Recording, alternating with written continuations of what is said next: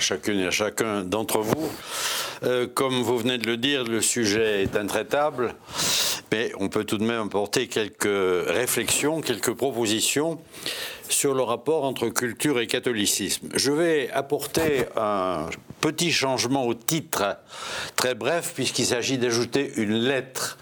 Je vais mettre culture au pluriel, culture et catholicisme. Et je vais m'expliquer, ça sera la première partie de mon intervention, sur le sens du mot culture, que discutable, mais que je vais tâcher de préciser pour mon compte. Ensuite, préciser ce qu'il en est du catholicisme par rapport à ces cultures. Et enfin, dans un troisième temps, quelques problèmes qui demeurent pendant sur cette question très vaste. Alors d'abord, qu'est-ce qu'on entend par, qu'est-ce que j'entends par culture? Eh bien, je dirais que il faut partir de l'idée que nous ont montré nombre d'anthropologues et que l'expérience nous montre également, c'est que l'être humain est naturellement inviable. Comme disait le grand anthropologue André Leroy-Gourand, euh, le bébé est prêt à tout, mais il n'est bon à rien. Euh, de lui-même, il ne va pas parler le chinois, l'arabe ou le français, donc il n'est bon à rien, mais il est prêt à parler le chinois, l'arabe ou le français, à condition qu'il rencontre une société, un groupe, des parents, qui vont lui apprendre le chinois, l'arabe ou le français ou quelque autre langue. Mais en tant que tel, il ne parlera rien sinon des borborigmes incompréhensibles. Et de même, si on ne le nourrit pas, si on ne le lave pas, si on ne le soigne pas, euh, c'est à la mort qu'il est en effet destiné. Donc l'homme est naturellement inviable, il faut donc qu'il se cultive. Et le bébé, on va le cultiver en lui apprenant des règles élémentaires de la politesse, en lui apprenant, comme je viens de le dire, une langue qu'il ne connaît pas naturellement, qu'il va recevoir de l'extérieur. Donc on peut admettre tout à fait que l'être humain doit se cultiver, cultiver son corps, physiquement, intellectuellement, spirituellement, ce qui est vrai du point de vue de l'individu comme ce qui est vrai du point de vue d'une collectivité. Aucune société humaine ne peut vivre si elle ne se cultive pas. Même la cueillette euh, des fruits ou la pêche des poissons dans les cultures dites primitives suppose un minimum de travail pour aller chercher les poissons dans l'eau ou cueillir euh, les fruits dans les arbres. Il faut donc, pour, être, pour qu'une société comme un individu soit viable, se donner les moyens de la survie. Et les moyens de la survie, c'est précisément ce que je vais appeler, ce qu'on appelle une culture. Une culture ou une civilisation, les Allemands là-dessus euh, divergent par rapport aux Français, mais enfin peu importe, disons, retenons le mot culture. La culture, c'est donc la totalité de ces institutions qui sont nécessaires au bien vivre d'une communauté humaine. Cela passe par l'économie, je y ai fait allusion, l'agriculture, euh, il ne suffit pas d'ouvrir le bec pour euh, trouver de la nourriture, il faut cultiver les champs, il faut élever des troupeaux. Bon, économie, travail, les règles et les lois, il faut euh, éviter la violence, donc il faut se donner des règles de la vie commune, aussi simples que le code de la route pour éviter les accidents, mais plus compliqués dans les codes pénaux, etc. Bien entendu, il faut se donner un langage pour la communication, et il n'y a pas de société humaine sans langage, et un ensemble d'institutions, institutions familiales, le problème de la parenté qui est si délicat et si décisif, des institutions politiques, car il faut décider de l'avenir de, cette société, de sa relation avec les autres. Il faut des institutions artistiques. Toute société connaît euh, de l'art, l'architecture, la peinture, la, musique, le folklore, euh, sans lesquels il n'y a pas de vie humaine possible. Aussi des institutions religieuses, parce qu'une société a besoin de se rapporter au mystère des choses, à l'absolu, quelque nom qu'on lui donne. Donc, euh, puisque la, culture, c'est cet ensemble d'institutions qu'il faut créer pour survivre, euh, cette création dépend évidemment des lieux et des conditions matérielles.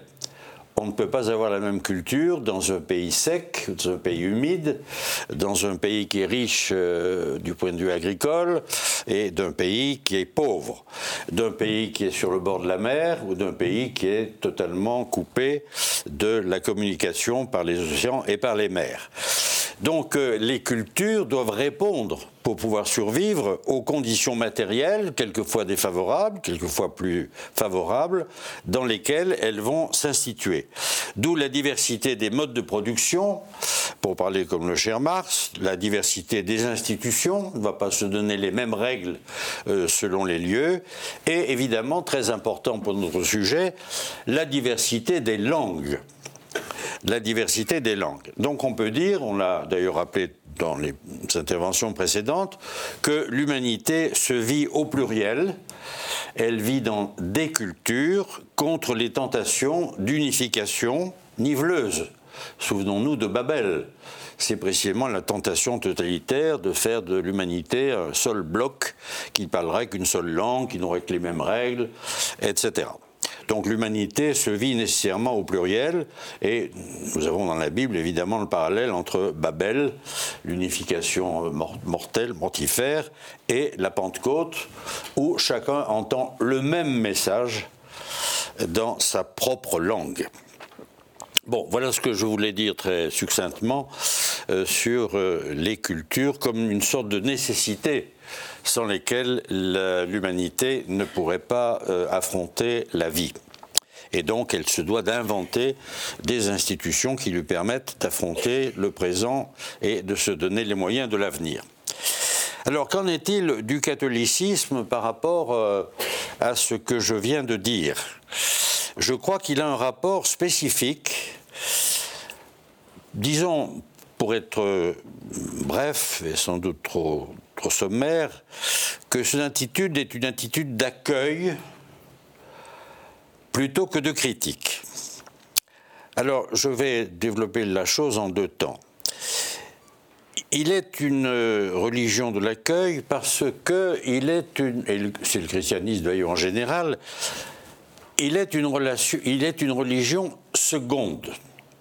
Comme chrétiens, saint Paul nous l'a rappelé avec beaucoup de force, nous sommes des héritiers nous sommes greffés sur un tronc euh, que nous n'avons pas créé, qui est le tronc du judaïsme. D'où le rapport euh, que nous connaissons bien entre l'Ancien Testament et le Nouveau Testament. Et la tentation que nous connaissons, Marcionis, c'est d'éliminer l'Ancien Testament au profit, du Nouveau. Or, le Nouveau est inintelligible sans l'Ancien, même si l'Ancien pose des problèmes redoutables au Nouveau. Alors, ce qui est intéressant pour notre sujet, c'est que le christianisme et le catholicisme en particulier dépendent d'une culture religieuse précise et particulière qui l'enracine dans une tradition déterminée. Nous sommes les fils d'Israël, finalement. Nous sommes des fils, euh, peut-être bâtards, si on veut. Enfin, nous sommes euh, des descendants, nous sommes sémites du point de vue spirituel. Alors ça c'est très important parce que ça veut dire que la révélation chrétienne n'est pas un bloc donné d'en haut, une révélation totale qui exclurait le reste. Et voilà une grande différence majeure avec l'islam, euh, qui, comme on l'a rappelé tout à l'heure, euh, prétend que les juifs comme les chrétiens ont falsifié leurs écrits et donc il ne s'agit pas, on ne peut pas en tenir compte. Et si on lit le Coran, comme il faut le faire aujourd'hui si on veut être cultivé, on ne retrouve pas l'Ancien Testament. On retrouve des bribes, mais un, Ancien Testament totalement digéré et pour le coup déformé. Et l'islam a un rapport très négatif par rapport aux cultures antérieures, ne veut pas entendre parler du monde grec euh, et du reste. La tradition chrétienne, au contraire, parce qu'elle est enracinée dans une autre, ne peut pas avoir cette attitude de fermeture. Le Nouveau Testament dépend euh, de l'Ancien Testament. Donc la révélation chrétienne n'est pas un bloc donné d'en haut qui ne devrait rien aux traditions humaines puisque nous sommes des héritiers. Donc nous avons reçu un don. Euh, et nous ne cherchons pas à écarter ces cultures comme polythéistes, c'est ce que disent les musulmans, impures ou païennes. D'où, et c'est la deuxième remarque que je voudrais faire, D'où le problème de l'évangélisation. L'évangélisation consiste à annoncer un message révélé, le Christ, la mort et la résurrection du Christ, mais révéler, annoncer ce message à des cultures existantes, à des cultures qui ont leur consistance propre parce qu'on estime qu'elles sont voulues par le Créateur. Le Créateur a donné à l'homme les moyens de sa survie à condition qu'il les mette en œuvre.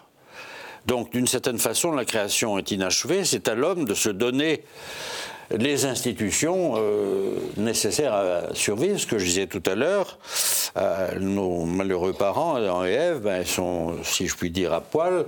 C'est à eux de cultiver la terre avec, la sueur de leur front, d'engendrer des, hommes, etc. Donc ces, ces cultures elles sont considérées comme positives. Et euh, bien entendu, l'évangélisation ne peut pas les balayer d'un trait de plume. Euh, c'est ici à nouveau que Saint Paul est tout à fait intéressant, et notamment dans l'Épître aux Romains, au chapitre 2, verset 14. Le grand problème de l'évangélisation pour Paul, c'est de savoir s'il faut demander aux païens de devenir des juifs c'est-à-dire d'obéir à la Torah, de, pratiquer la circoncision, ou si au contraire il faut les laisser dans leur statut de païen. Alors le chapitre que je cite est tout à fait intéressant parce que Paul dit mais non mais c'est leur conscience, Suneidesis, monseigneur de Romanée a fait allusion tout à l'heure, c'est leur conscience qui leur tient lieu de Torah. Alors, ça nous paraît évidemment à nous tout à fait banal, nous avalons ça comme comme du petit lait, mais qu'un juif aussi juif qu'était Saint Paul en vienne à dire la conscience du païen lui tient lieu de Torah, et c'est là-dessus qu'il sera jugé au jugement dernier. Saint Paul, qui ne manque pas d'audace, prétend que Dieu va juger sur la conscience des gens. C'est quand même quelque chose de absolument formidable. Alors, la conscience, bien entendu, qui leur tient lieu de loi, mais la conscience qui doit discerner. Autrement dit, il ne demande pas aux Athéniens, aux Corinthiens, aux Romains de devenir des Juifs, restez Romains, mais triez dans votre héritage culturel, gardez tout ce qui est bon, pur, juste, éliminez le reste. Donc l'idée du discernement. Ni conversion au judaïsme, ni consécration sans jugement des cultures rencontrées. Et nous pourrions trouver ici de grandes traditions chrétiennes, l'épître à qui aurait pu être un texte du Nouveau Testament, où il nous est dit, mais le chrétien ne se distingue en rien du païen, par son habit, il s'habille comme tout le monde, il mange comme tout le monde, sauf qu'il n'abandonne pas ses enfants. Il n'abandonne pas ses enfants. Mais pour le reste, il n'a pas de ville à côté, il, a la vie commune. Et je voudrais citer un texte de saint Augustin, qui est quand même une référence majeure. Dans la Cité de Dieu, au livre 19, chapitre 27, donc il défend contre les critiques des païens la cité sainte, comme il dit, la cité céleste, en fait l'Église. Et voilà ce qu'il dit dans ce passage. Cette cité céleste, donc il s'agit en fait de l'Église, pendant tout le temps qu'elle vit en exil sur cette terre, recrute des citoyens dans toutes les nations. Elle rassemble sa société d'étrangers de toutes langues. Il n'y a pas de langue sacrée dans le christianisme. De toutes langues, sans s'occuper des diversités dans les mœurs, les lois et les institutions, grâce auxquelles la paix s'établit ou se maintient sur terre elle n'en retranche rien, n'en détruit rien. Bien mieux, elle garde et observe tout ce qui, quoique divers dans les diverses nations, tient à une seule et même fin, la paix terrestre, à condition que de telles observances n'entravent pas cette religion qui apprend à adorer un seul Dieu véritable et souverain. Bon, c'est du Saint Paul remâché, euh, étendu, elle prend toutes les mœurs mais évidemment, elle élimine tout ce qui est contraire à la justice de Dieu et à la paix humaine.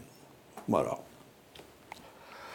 Donc il ne s'agit pas de faire table rase, comme la tentation que j'appellerais évangéliste le, fait, c'est des païens, c'est du polythéisme, il faut l'éliminer. On fait table rase des mœurs païennes pour proposer un code de vie chrétien, ce qui a été la tentation des missionnaires. Comme on l'a dit dans la première intervention, en fait, ce code, euh, c'est le code de, vie occidental. Voilà, et c'est un grand problème évidemment pour la missiologie que de savoir comment euh, trier euh, discerne. Et donc ça m'amène à ma troisième euh, partie, c'est-à-dire les problèmes posés. Je vais distinguer de manière tout à fait arbitraire, comme vous allez le voir, des problèmes que j'appellerais anciens et des problèmes nouveaux. Mais le passage de l'un à l'autre est évidemment très, très facile. Alors, le problème, je vais en énumérer quelques-uns rapidement, on pourra y revenir dans la discussion c'est que les cultures en question, elles résistent au discernement. Que le discernement n'est pas facile. Il est souvent partial. Il est aveugle. Il est impuissant. Il y a le risque d'avaler euh, aussi beaucoup de mauvaises choses euh, en, en ne voyant pas qu'elles sont mauvaises. Il est souvent impuissant. Alors on pourrait parler, donner quelques exemples. L'esclavage, l'épître à Philémon. L'esclavage qui nous paraît aujourd'hui quelque chose de tout à fait discutable. Saint Paul semble... Bon, en même temps, il mine l'esclavage puisqu'il dit à Philémon, c'est ton frère. Non, c'est ton frère, c'est pas tout à fait un esclave. Enfin, il maintient le système. Saint Augustin aussi, d'ailleurs. Euh, sauf le refus de l'abandon des nouveau-nés, comme j'ai dit tout à l'heure. Le grand problème aussi qu'ont trouvé les, missionnaires, notamment en Afrique, c'est la polygamie par rapport à la monogamie. Quand j'ai les Africains, il faut balayer devant notre porte. Enfin bon, la polygamie. Euh, résiste l'excision des femmes, la place des femmes. La place des femmes, plus ni homme ni femme, d'accord, mais bon. Oui, bon, d'accord. Plus ni homme ni femme, théoriquement. L'agriculture résiste. Alors aujourd'hui encore, bien entendu, elle résiste. Il y a des choses qu'on ne voit pas, que nous ne voyons pas, que nos petits-neveux verront. Alors, autre remarque, on va accuser le catholicisme d'en faire trop dans l'acceptation, d'être phagocyté par le platonisme, grande querelle autour du cardinal Danielou, comme vous vous souvenez, n'est-ce pas, les pères grecs auraient trop avalé du, grec, de l'hellénisme, et le catholicisme, le christianisme serait finalement trahi, on aurait trahi le message évangélique. Donc il faut épurer. Sullivan, des gens comme ça, et ça revient on a trop pris du monde grec, de la raison, et il faut retrouver la pureté primitive. Euh, d'où la critique contre la philosophie, contre la raison, Luther en parlant comme de la gueuse, comme de la gueuse. Alors c'est un vaste problème parce que à travers ça il y a eu des polémiques redoutables entre Matteo Ricci, les rites chinois. On va en Chine, il faut balayer la culture chinoise? Évidemment pas. Mais jusqu'où aller dans l'acceptation? Alors heureusement nos frères dominicains à Rome veillaient à ce qu'on n'aille pas trop loin, et donc euh, on a coupé court. Mais imaginons que la Chine se soit convertie, même au prix de quelques concessions aux rites chinois. Et voilà, jusqu'où aller. Las Casas, cette fois c'est le dominicain qui est du bon côté. Las Casas, c'est Sepulveda. Est-ce que les, les Indiens ont une âme ou pas? S'ils n'ont pas d'âme, Bon, leurs propriétés appartiennent au roi d'Espagne, etc., Leur mariage ne compte pas, on peut les épouser. Voilà. Jusqu'où elle est dans la reconnaissance de la culture des cultures indiennes?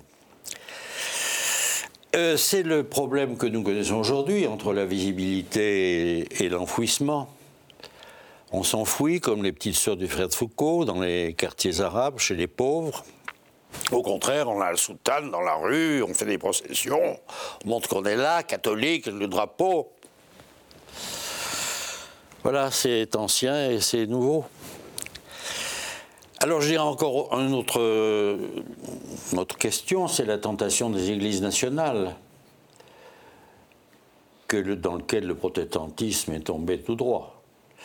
Nous avons oublié en France le gallicanisme. C'est une chose étrange parce que le gallicanisme a régné pendant des, siècles. Le gallicanisme, c'était quand même ça.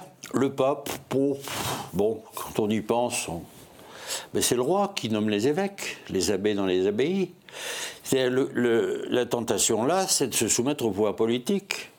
La Chine, les, les catholiques euh, patriotiques, ils sont soumis au parti.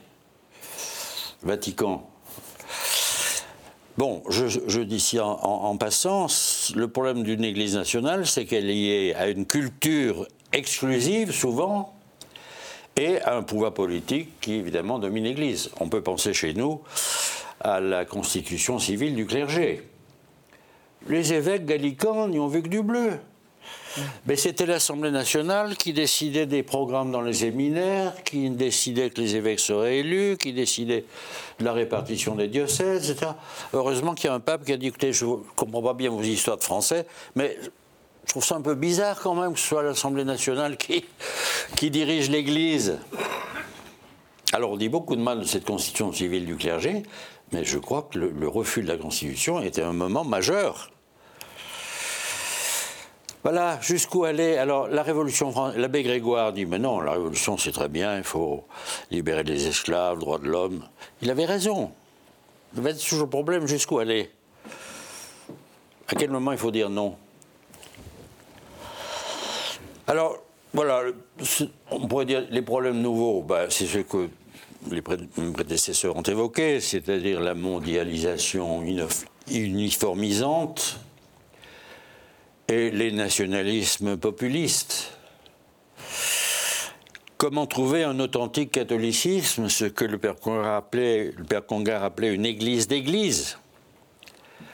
L'église catholique n'est pas une secte, elle est une grande église avec, euh, je vais dire des petites églises, des, églises particulières, contre une centralisation excessive.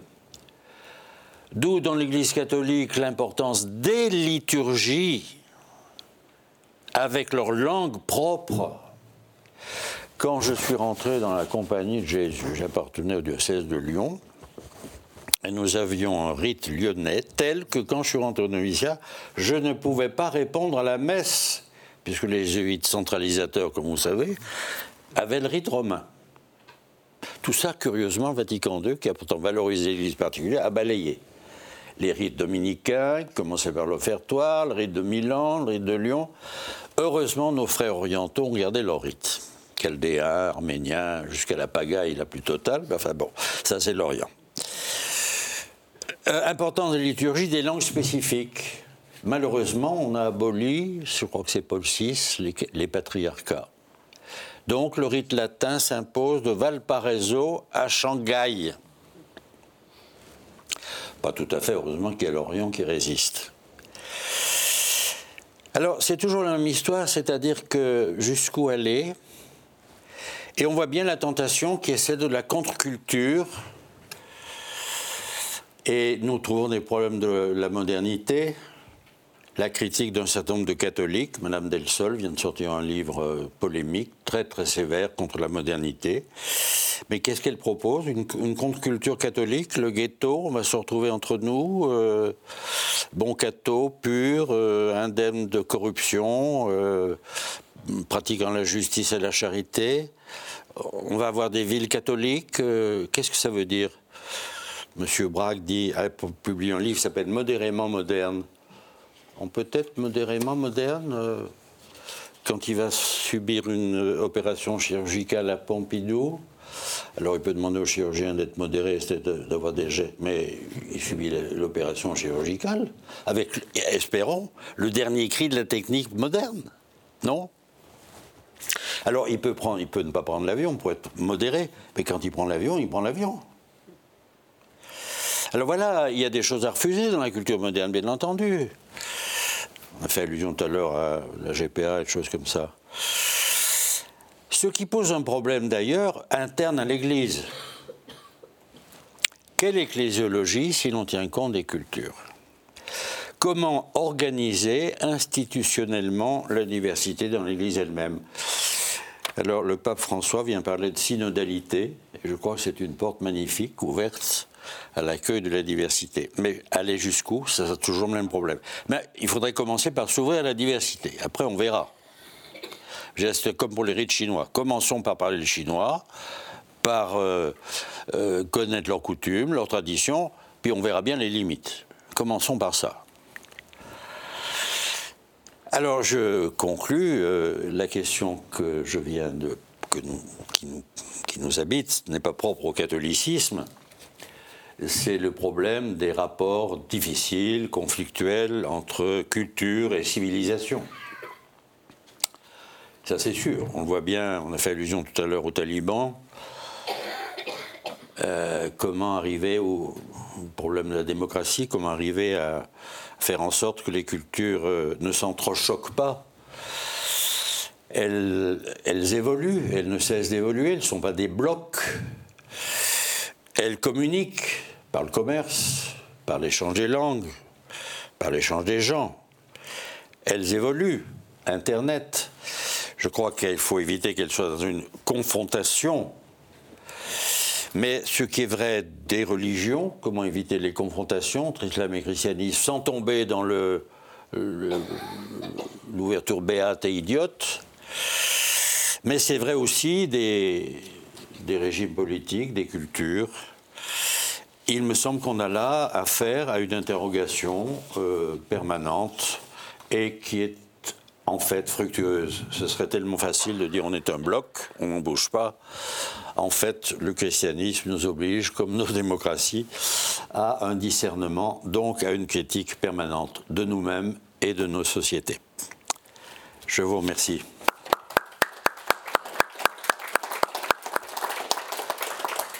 Merci beaucoup, Pierre Valadi. Alors, vous avez donné tort à cette querelle entre dominicains et jésuites. Vous savez, quand un dominicain monte en chair, Dieu ne sait pas ce qu'il va dire. Et quand un jésuite descend de chair, Dieu ne sait pas ce qu'il a dit.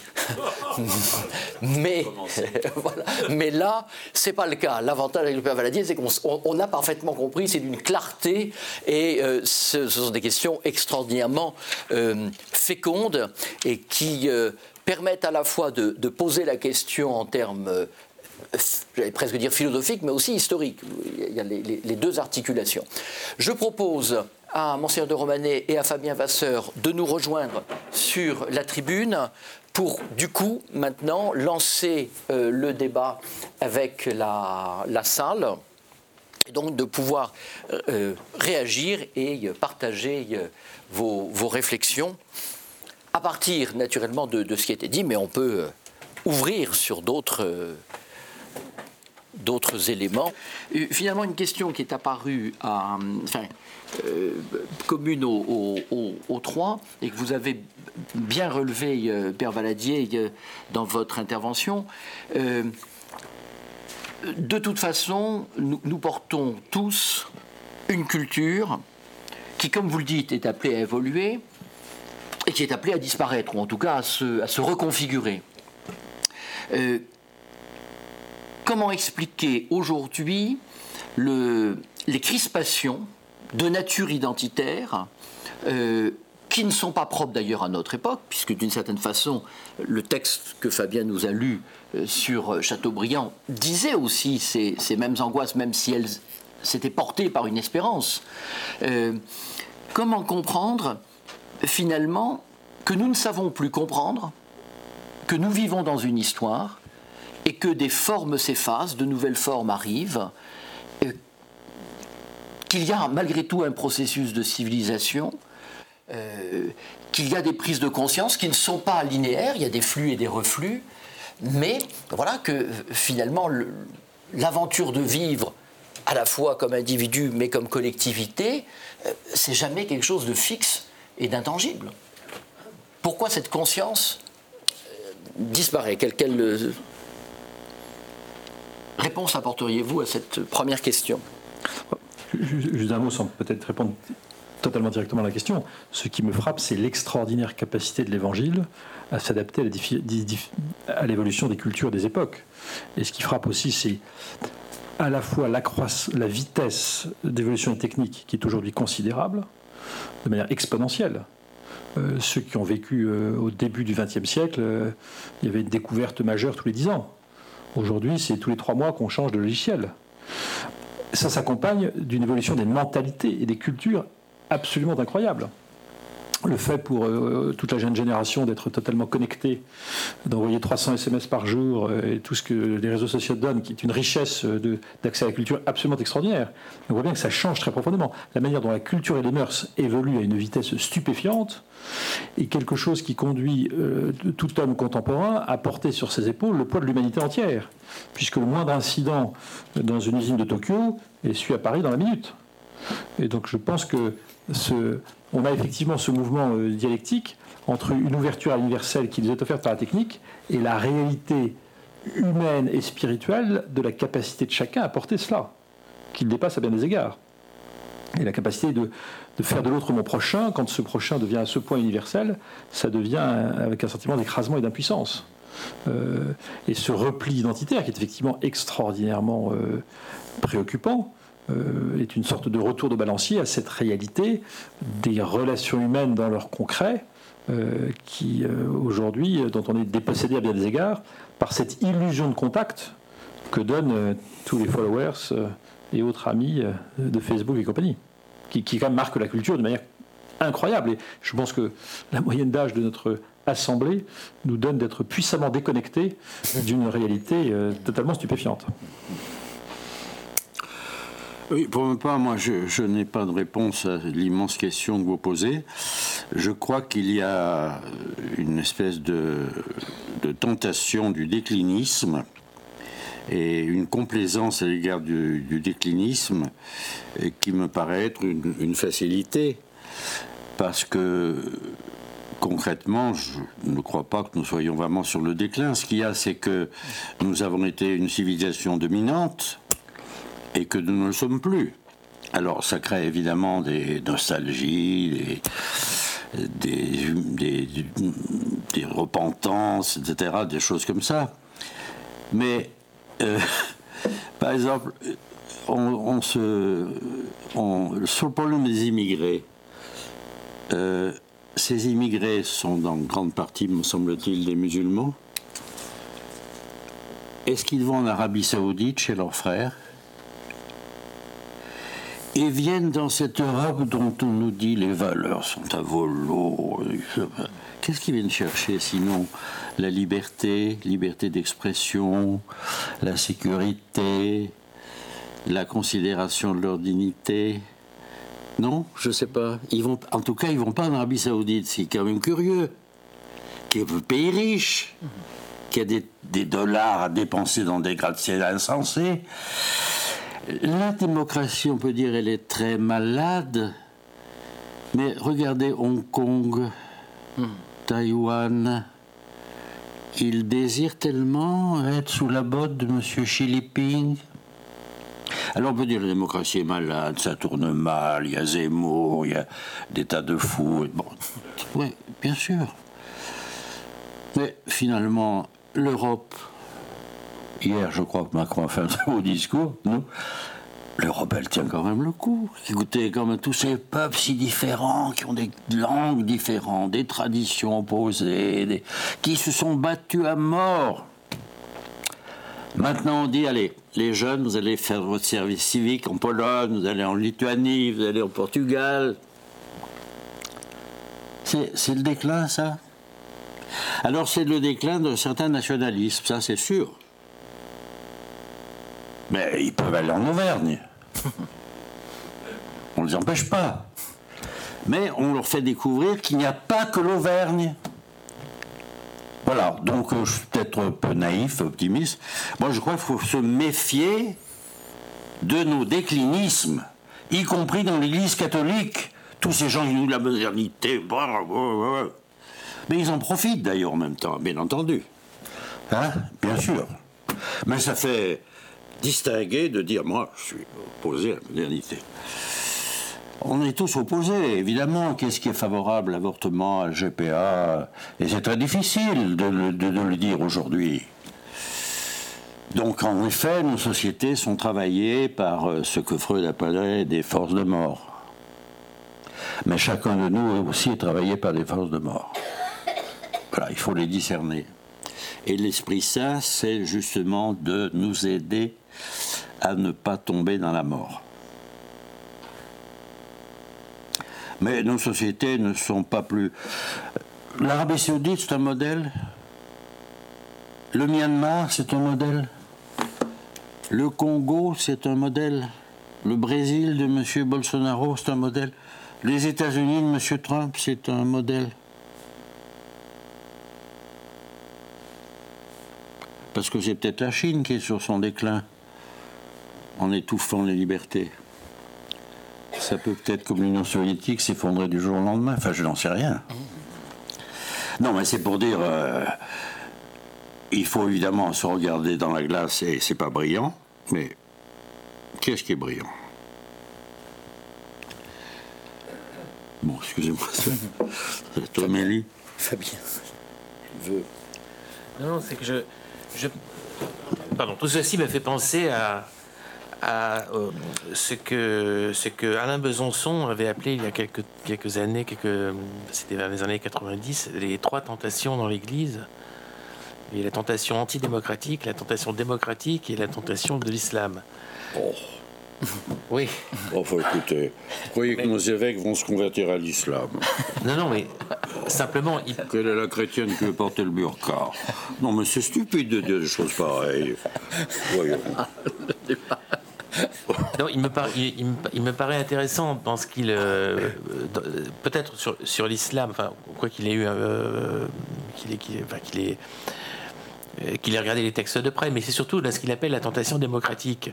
C'est que euh, comme il le dit, là j'ai sous les yeux, euh, beaucoup de sermons aujourd'hui enjoignent aux chrétiens d'être gentils, d'être solidaires, d'être responsables et égalitaires, de répandre sa tendresse sur les exclus, les immigrés, les handicapés, etc. Mais ce n'est là que le développement du discours démocratique. La démocratie contient un programme indéfini d'englobement de tous les êtres humains dans une communauté égalitaire. Mais euh, alors le communisme avait été ce qu'il appelait la perversa imitatio du christianisme. Mais dans, la tentation démocratique, euh, euh, il, juge que la confusion du discours démocratique et de la prédication chrétienne ne soulage en rien l'homme moderne, dans ce qui est son mal intime, la privation de la vérité. Voilà. Euh, dans le je, lis toujours ce passage et après, dans le communisme, le contraire de la vérité était le mensonge, et le mensonge était la nature même du communisme. Dans la démocratie, le contraire de la vérité est l'insignifiant, et l'insignifiant est une menace pour la vie démocratique. Hein, et il évoque donc la relativité de la vérité, sa réduction à l'opinion, l'affadissement progressif de l'opinion, qui crée un vide métaphysique qui fait souffrir l'homme moderne. Alors, euh, ce rapport à la vérité me paraît intéressant quand même, parce que c'est ce que, par exemple, un poète comme Bernard Noël euh, appelait le passage de la censure, comme dans le, communisme par exemple, avec un C, à la censure avec un S. C'est que tout le monde peut s'exprimer, mais euh, tout le monde peut, effectivement prophétiser même, mais il ne rencontrera que l'indifférence. Et donc, il y a comme un, effectivement, un, déficit de vérité là euh, du fait de la confusion, effectivement, de, de, la. Euh, comment dire, de la. Euh, de, la démocratie et de, de l'universel démocratique et de l'universel chrétien. Il n'y a pas de superposition. En fait, il y a une dilution dans, le, dans la démocratie.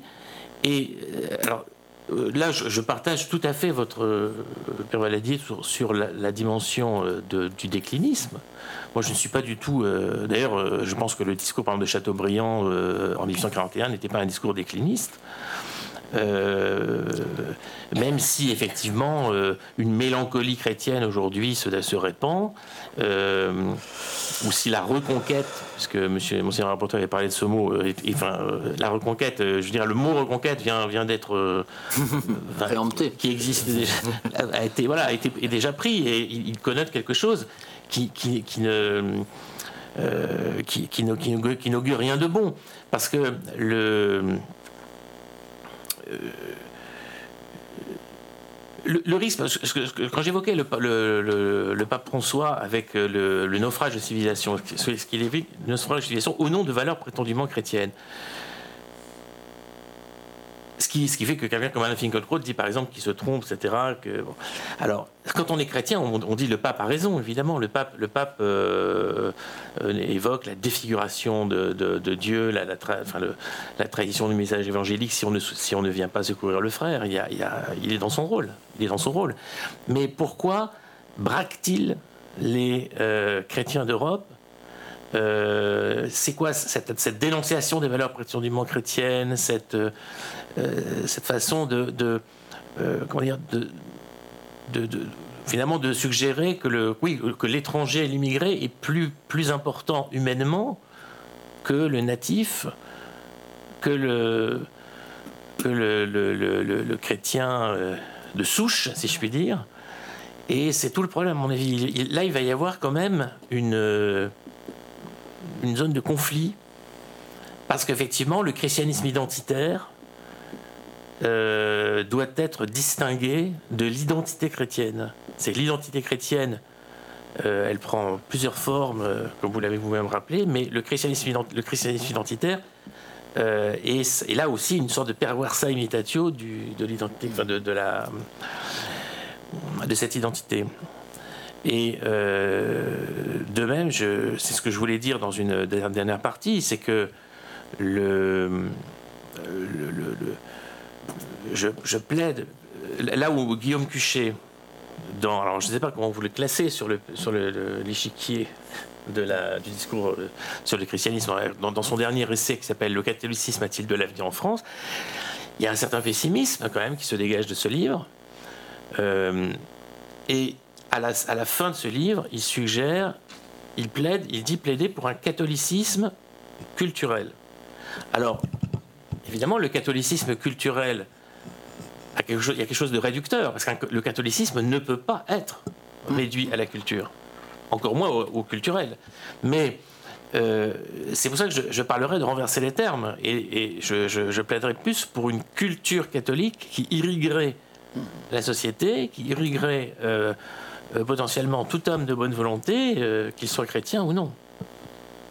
Et je, plaidais, in fine, pour un, relancement, une, comment dire, un, renforcement des liens entre foi et culture. C'est pas pour euh, faire de la publicité à l'OFC, encore que ce ne soit pas si mal, mais montrer qu'il y a là revendiquer l'héritage chrétien européen, par exemple, euh, je ne parle pas des racines chrétiennes, ça c'est encore un autre, débat, mais l'héritage chrétien est essentiel. Alors je voulais, je voulais juste, si, une question, je, je, voulais, oui, vas-y. Non, non, ton raisonnement. J'aurais voulu terminer en fait par une citation de Milan Kundera, qui euh, prenait acte du caractère privé de, la, de toute confession religieuse aujourd'hui, du fait qu'il y avait il n'y avait plus rien de, véritablement sacré, on pouvait tout profaner. Euh, mais il évoquait cette situation d'hommes athées élevés dans un pays communiste et qui se moquaient des euh, religions. Et il dit, dans les temps, durant les temps modernes, il écrit ça dans les Testaments trahis en 1993, durant les temps modernes, l'incroyance cessait d'être défiante et provocatrice, et de son côté, la croyance perdait sa certitude missionnaire ou intolérante de jadis. Le choc du stalinisme a joué le rôle décisif dans cette évolution. En tentant de gommer toute la mémoire chrétienne, il rendit clair brutalement que nous tous, croyants ou incroyants, blasphémateurs ou dévots, ça c'est pour Charlie Hebdo, euh, appartenons à la même culture, enracinée dans le passé chrétien, sans lequel nous ne serions combre sans substance, raisonneur sans vocabulaire, apatride spirituel. C'est quand même des mots très forts. Et il disait J'ai été élevé comme athée, je m'y suis plus jusqu'au jour où, dans les années les plus noires du communisme, j'ai vu des chrétiens brimer. Du coup, l'athéisme provocateur et enjoué de ma première jeunesse s'est envolé tel une niaiserie juvénile. Je comprenais mes amis croyants et emporté par la solidarité et l'émotion, je les accompagnais parfois à la messe. Ce faisant, je n'arrivais pas à la conviction qu'un Dieu existe en tant qu'être qui dirige nos destinées. En tout état de cause, que pouvais-je en savoir? Et eux, que pouvaient-ils en savoir? Étaient-ils sûrs d'être sûrs? Et là, la fin est sublime. J'étais assis dans une église avec l'étrange et heureuse sensation que ma non-croyance et leur croyance étaient curieusement proches. Je crois que ce sont des paroles d'espérance. Ce sont des paroles d'espérance et de réconciliation, précisément entre les croyants et les non-croyants. Et ça veut dire que cette, cette espérance est rendue possible par cette culture commune, qui est une culture chrétienne, une culture catholique, qui est disponible, qui est là à la fois que certains disent comme une ressource, mais aussi comme un, comme un enracinement, euh, parler aussi comme Simone Veil. Voilà, Monseigneur de Romanet. Oui, moi je dois avouer, quand j'entends les termes de reconquête ou de déclinisme, euh, j'ai l'impression qu'on est complètement à l'ouest. C'est-à-dire que nous sommes dans un monde qui est une évolution extraordinairement rapide, avec une chance formidable, c'est que chaque génération porte en elle l'aspiration du meilleur. Euh, Père Vladi a magnifiquement parlé du bébé, qui est bon à rien et prêt à tout. Chaque génération qui se lève porte en elle un absolu de vérité, de justice, de générosité. Et nous voyons toutes ces, jeunes d'ailleurs qui partent en mission humanitaire, qui euh, se lèvent avec des convictions fortes. Et je dirais que c'est l'âge qui parfois nous empâte et nous affadigue sur bien des sujets. Euh, la manière dont les problématiques se renouvellent, est absolument phénoménal. Il faut que nous réalisions la manière dont, la manière dont nous avions de penser dans les années 80 donc j'ai fait mes études, c'était le mur de Berlin, c'était Moscou. Mm. Bon, ensuite, ça a été la, problématique des Twin Towers euh, à partir de 2001, ça a été ensuite l'Afghanistan, ensuite ça a été un certain nombre de réalités. On change complètement de logiciel tous les dix ans en termes internationaux. Euh, aujourd'hui, euh, le grand adage du chef d'état-major des armées, qui est très puissant dans sa simple formulation, c'est gagner la guerre avant la guerre. Qu'est-ce que ça veut dire Ça veut dire qu'on est en guerre. Ça veut dire qu'on est en guerre sous le seuil de la guerre. Ça veut dire que, euh, termes de numérique, en termes de spatial, en termes de fonds sous-marins, toutes les grandes puissances se font la guerre euh, de la manière la plus euh, débridée qui soit. Et non seulement de manière préventive, mais aussi de manière proactive. gagner la guerre avant la guerre, c'est parce que la guerre aujourd'hui, ça va être une guerre de haute intensité, et le jour où on aura une armée de 800 000 hommes qui viendra avec l'ensemble de la panoplie technique vouloir faire valoir ses intérêts, ça va être très impressionnant on est sur à la fois des réflexes reptiliens de toujours, et ce qui est très marquant, c'est les logiques d'empire. Hein. l'empire russe, mmh. l'empire chinois, l'empire brésilien, l'empire turc, l'empire iranien. Et nous-mêmes, la manière dont on célèbre Napoléon, on se demande si la France ne regrette pas de plus être un empire. cette espèce de velléité infantile de toute puissance, mais très impressionnante et qui marque les cultures mais très forte. Bon, et eh bien quand les plaques tectoniques se mettent à bouger et quand un empire a envie d'empiéter sur un autre, je vous assure qu'on retrouve les fondamentaux avec une grande vitesse. Hein. Euh, on était à Hauteuil à ce moment-là, le dimanche qui a suivi de Bataclan, plus 50% dans nos églises. Un certain nombre de fondamentaux qui reviennent. Euh, la question de l'islam a bien des égards, qui est une question extrêmement stimulante, elle invite quand même un certain nombre de nos contemporains à se dire, au fond, moi, à quoi est-ce que je crois? Et entre ceux qui croient à quelque chose et ceux qui ne croient à rien, ceux qui ont gagné, c'est ceux qui croient, qui croient à quelque chose. À quoi est-ce que je crois? Qu'est-ce que ça change dans ma vie? Qu'est-ce que ça veut dire? Mais les questions les plus fondamentales, vous savez, euh, quand on voit aujourd'hui l'extraordinaire technicité avec laquelle nous, vivons, qui est aussi une incroyable vulnérabilité. Euh, vous coupez l'électricité à la ville de Paris pendant 15 jours, hein, vous imaginez dans quel état on se trouve. Hein. et la résilience, enfin je veux dire, on est quand même loin de, ceux de 14 qui ont vécu pendant des années dans les tranchées. Hein. Euh, je ne doute pas qu'un grand dynamisme pourrait se faire chez certains. Mais quand on voit la manière dont le Covid a conduit un certain nombre de jeunes, mais dramatique, à perdre tout espoir, voire à aller jusqu'au suicide, nous sommes dans une situation de fragilité et de vulnérabilité tout à fait considérable. Alors évidemment, euh, il ne s'agit pas de faire des pronostics, mais objectivement, tous ceux qui sont un peu imprégnés dans ces questions de géostratégie aujourd'hui, sont marqués par le fait que jamais le monde n'a été aussi dangereux. Vous savez que euh, des, euh, aéronefs français et américains se sont fait reconduire à la frontière de manière un peu forte par des sous-cueils russes il y a 2-3 jours, hein, tout ça au-dessus de la mer Noire. le jour où ça pètera, ça va être tragique. Euh, actuellement, on a une espèce de consensus de grande puissance sur le fait que restons chacun chez soi. Mais ce qui se passe quand même au-dessus du ciel syrien, c'est que vous avez des avions et des batteries russes, euh, et vous avez des avions euh, anglais, français et américains qui volent. Bon, on fait en sorte que ça pose pas trop de problèmes. Si ce n'est que récemment, un missile syrien russe a dégommé un avion, russe, absolument. Un missile syrien. Bon, bah, ça, ça, s'est traité gentiment, diplomatiquement. Mais on est quand même sur la corde raide.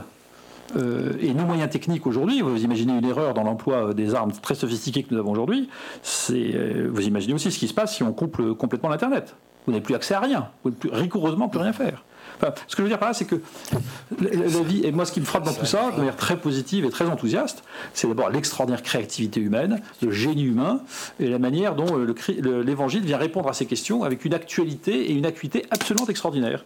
Donc je, je participe de cette dynamique que le cardinal Lustiger articulait si brillamment sur le fait que nous sommes à bien égard à l'aube du christianisme, en tout cas que le christianisme répond aux questions contemporaines en constante évolution avec une, un- une acuité extrêmement forte, et que donc euh, euh, c'est une ressource tout à fait extraordinaire à accueillir dans la diversité des cultures qui nous portent, bien évidemment.